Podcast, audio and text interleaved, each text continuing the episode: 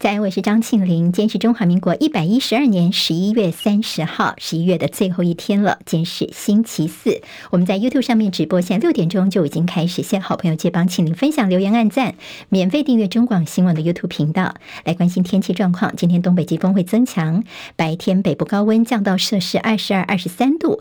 北台湾来说，整天算是比较湿凉，最冷的时间点是在明天到后天。台北的高温大概只剩下十八、十九度，但是。暂时没有达到大陆冷气团的定义啊。那么中南部则是要留意日夜温差可能有十度左右。好，气象署说这波东北季风会持续影响到这个周日。好，美国股市的收盘，联准会最新的褐皮书揭露美国经济放缓，市场压住美国央行上半年在降息的可能性啊。那么在美债方面则看到持续的走高，今道琼涨十三点，收在三万五千四百三十点；纳斯达克指数跌二十三点，收一万四千两百五十八点；史坦普百指数跌四点，收四千五百五十点；费城半导体涨三十五点，收三千七百五十三点。美国上修第三季的经济成长数据疏解了对于经济衰退的担忧。不看到联准会的一些官员呢，在周三是发布了莺歌交杂的讯息，所以投资人相当观望。这引发了货币政策紧缩到底要维持多久的时间，现在似乎还没有个定论。好，在油价部分，市场关注石油输出国家组织跟结盟油国 OPEC Plus 的会议，还有联准会接下来的政策走向。国际油价在今天上涨。纽约商品交易所西德州中级原油一月份的交割价涨百分之一点九，伦敦北海布伦特原油一月份的交割价上涨百分之一点七。在以哈的最新进展方面，消息人士说，哈马斯愿意延长休战四天，来释放更多的以色列人质，换取释放更多的巴勒斯坦囚犯。居中斡旋的卡达说呢，正在寻求以哈能够长期停火。美国国务卿布林肯他宣布，未来几天他走访以色列的时候，会努力延长加萨走廊休战的时间。好，哈马斯邀请全球首富马斯克访问加萨地区，但是被马斯克拒绝了，理由是说他觉得现在加萨地区。似乎是有点危险。立陶宛在二零二一年准许台湾设立驻立陶宛台湾代表处，遭到大陆祭出非正式贸易的制裁。好，现在两年过去了，立陶宛的外长证实，大陆方面已经解除了大部分对立陶宛的经济施压。至于台湾代表处的问题，不在立陶宛跟北京讨论的范围。联合国气候会议 COP 二十八在今天于阿拉伯联合大公国杜拜举行。好，峰会的主席否认他们会利用这次的机会为阿联推动一些石油交易，要卖更多的油。他们说一些相关的所密件的指控完全都是虚假、不正确的说法。美军一架搭载六个人的鱼鹰机在日本的鹿儿岛县的外海失事，目前知道一个人死亡。好，鱼鹰机它的安全记录其实不太好，事故频传，曾经被称为叫做“寡妇制造机”，而这也是鱼鹰机在日本所发生的第一起死亡事故。接下来进行十分钟早报新闻，我们用十分钟时间快速了解台湾今天的日报重点。好，今天报纸头版看到一些焦点不尽相同。我今天中国时报头版头条，好，这张照片呢是我们等于是飞完最后的夜训 F 五一的完美谢幕。好，那么这个是我们等于是守护台湾超过四十七年，F 五一正式要解除战备了。昨天叫做毕业飞行了。这次工程身退之后呢，以后是由永鹰高教机。来接棒。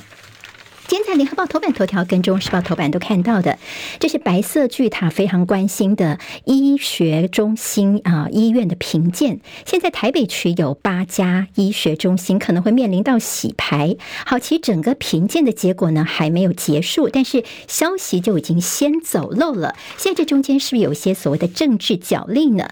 好，那么是隔了七年进行的医院评鉴激战，台北新店的慈济医院呢，他们还说，哎呦，升级了。好，也就是呢，慈济医院要变成是医学中心了。好，那么可能会挤下来的是这个台北市的万方医院呢。好，那么这中间呢，现在只是在这个传闻阶段，还不算定案，要下个月十二月份才会正式出炉。为什么这个消息引起大家的高度关注呢？在过去，医学中心是只会升级，不会把你降级啊。但是因为数目如果管控下来的话呢，那么就有人要被挤下去，慈济有可能会上去了。那么这个大家说到底，呃，变变成医学中心差别在哪里呢？在台湾的这医院有分成医学中心，还有区域医院、地区医院，甚至基层诊所的四级。如果你能够升级到医学中心的话呢，包括你的名声不一样，健保给付可以拿的不一样，可以领更多的补助计划，而甚至其中还有很重要的就是呢，呃，当然责任也会更重哦。那么重中之重，如果你是医学中心等级的话呢，你的标案资格有些你才能够拿到哦。那么这是重中之重。那么再加上些呃民众的一些健保给付负担等等，跟区域医院给的都不一样，会给的比较多，加总起来一年所增加的营收至少是亿元起跳，粗估呢，至少开了一年增加六亿元的营收哦，所以现在大家就是想要变成医学中心是挤破头了。好，北慈现在是先讲先赢吗？但是有人说，哎，这个做法蛮聪明的。但是先把这消息披露出来之后，会不会反而变成踩到这些相关官员的红线呢？这中间有些政治上的观察焦点，像是最后会不会像万方便是呃说他们有些其他防疫的功劳，所以增额让医学中心增加就。是不要有人被挤下去了。那这中间会有一些呃政治观察点，像是薛瑞元、王必胜跟陈时中，他们都是北医的校友啊。那么万方也是属于北医体系的。好，那么这是在有关于医学评鉴的部分呢，在接下来我们还要继续关注的焦点了。自由时报今天头版头条，好，我们现在的驻美的大使，好，我们的这驻美代表由于大雷来接任呢，李淳则是驻欧，好，外交新人事布局主要就是因应我们的驻美代表小美琴呢，她回来。来跟赖清德搭档选举，所以现在我们的驻美代表是由于大雷来接任。就今天自由时报说，这于大雷呢非常熟悉台美的议题，可以无缝接轨。但是联合报不是这么看的，说这于大雷这个人士呢，算是安太岁求个平安的人士，预留空间给新政府。因为于呢，他的经历主要是在中南美洲，也就是对美国的经验，其实他是比较欠缺的。所以说这样的安排大概只能够算是安太岁。求稳求平安而已，也创造在明年的大选之后，等于有些新的空间，让新政府可以调整人事。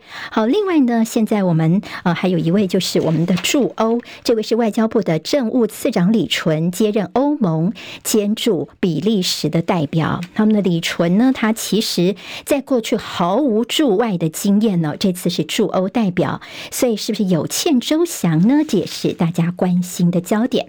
好，在选战议题方面。副手好，三位候选人的副手呢，最近的媒体声量都非常的多。那么副手的议题方面，今天联合报提到赵少康，好，国民党的这个赵少康呢，他是副总统参选人，他身兼中广的董事长，而民众党的不分区立委参选人徐瑞熙是公视跟华视的董事，所以这个像 NCC 呢，已经要求一些业者呢，收到函文七天内要提出说，你们这个有没有落实节目的公平啦、公正的处理方式。是啊，当然，在国民党立委洪孟凯就说：“你看赖清德要侯友谊说清楚，就 NCC 马上就有动作了。好，NCC 是不是担心人家看不清楚他们是打手呢？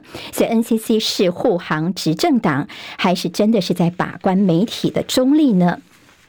好，另外在民众党部分。”柯文哲的副手，这个星光长公主吴欣盈，好，那么她呢？昨天比较被质疑的是，她是不是美国籍还没有放弃呢？昨天蓝绿都说，你是不是应该要说清楚，你的美国籍有没有放弃掉呢？那么昨天其实最主要，吴欣盈她第一时间的回应哦，她说了一句，她说这是我跟美国政府之间的事情，没有必要对外公开证明。好，那么这句话出来之后，大家就说，那你拿出一个你放弃美国籍的证明有？那么难吗？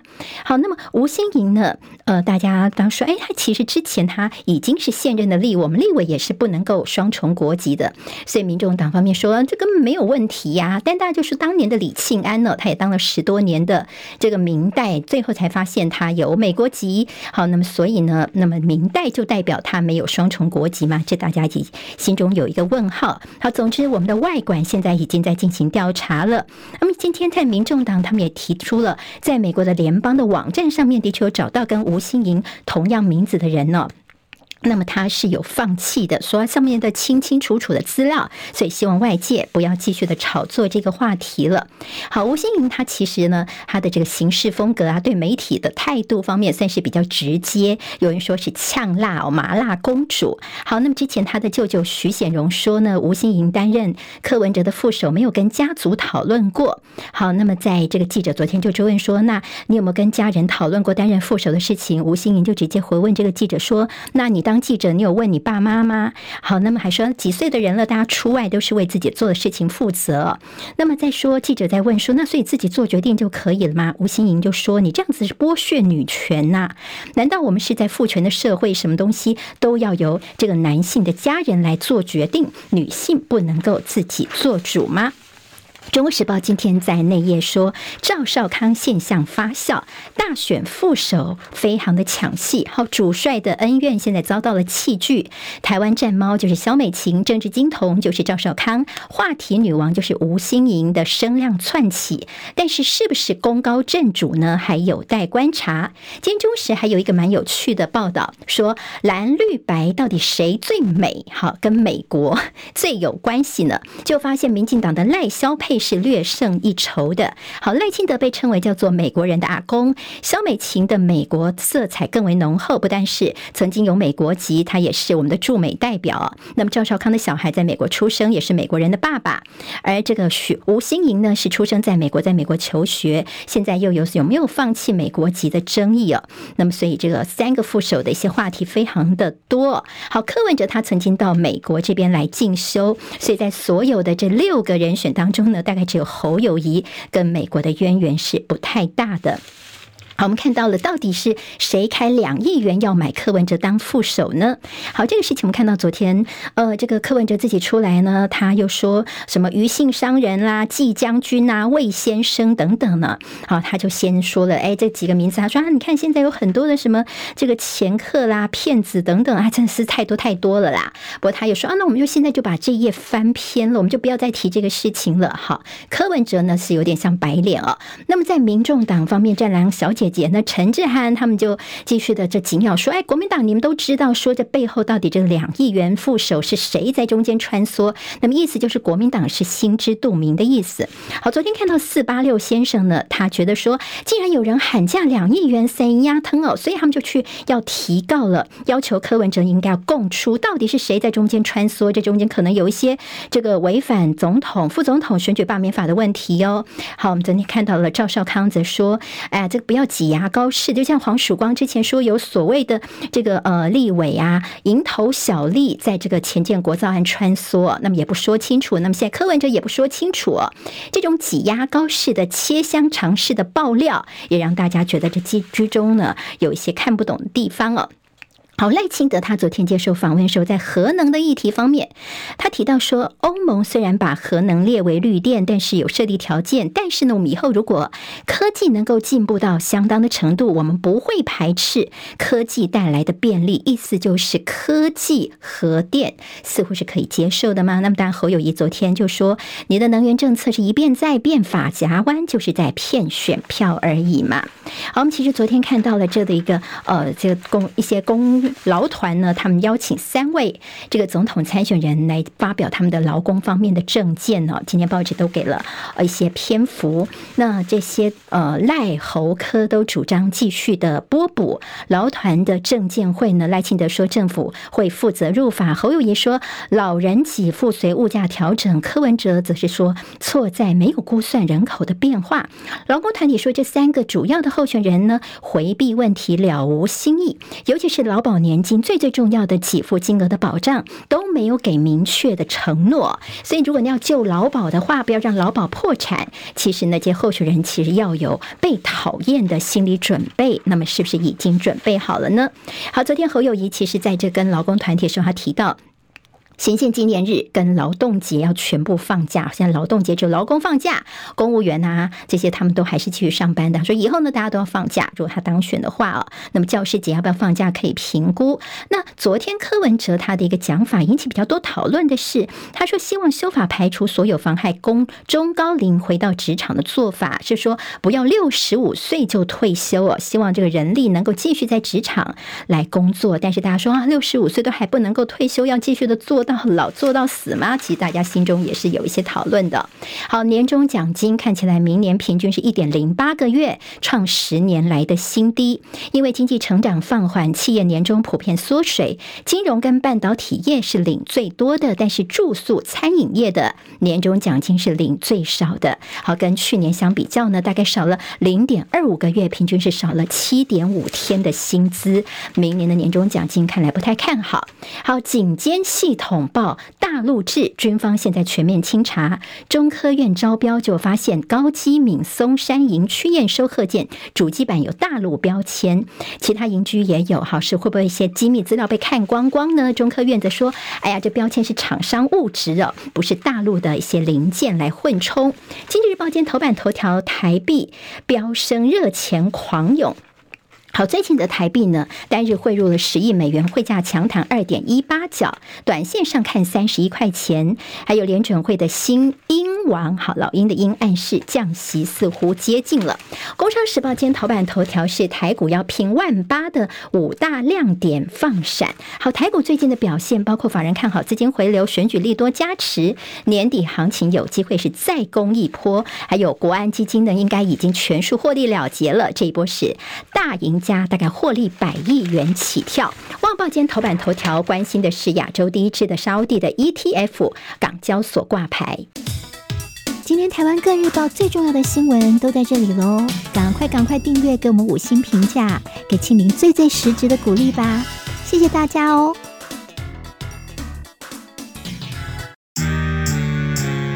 啊，想健康怎么这么难？想要健康一点都不难哦！现在就打开 YouTube，搜寻“爱健康”，看到红色的“爱健康”就是我们的频道哦。马上按下订阅，并且打开小铃铛，就能医疗保健资讯一把抓。想要健康生活，真的一点都不难，还等什么呢？爱健康的你，现在就打开 YouTube，订阅“爱健康”。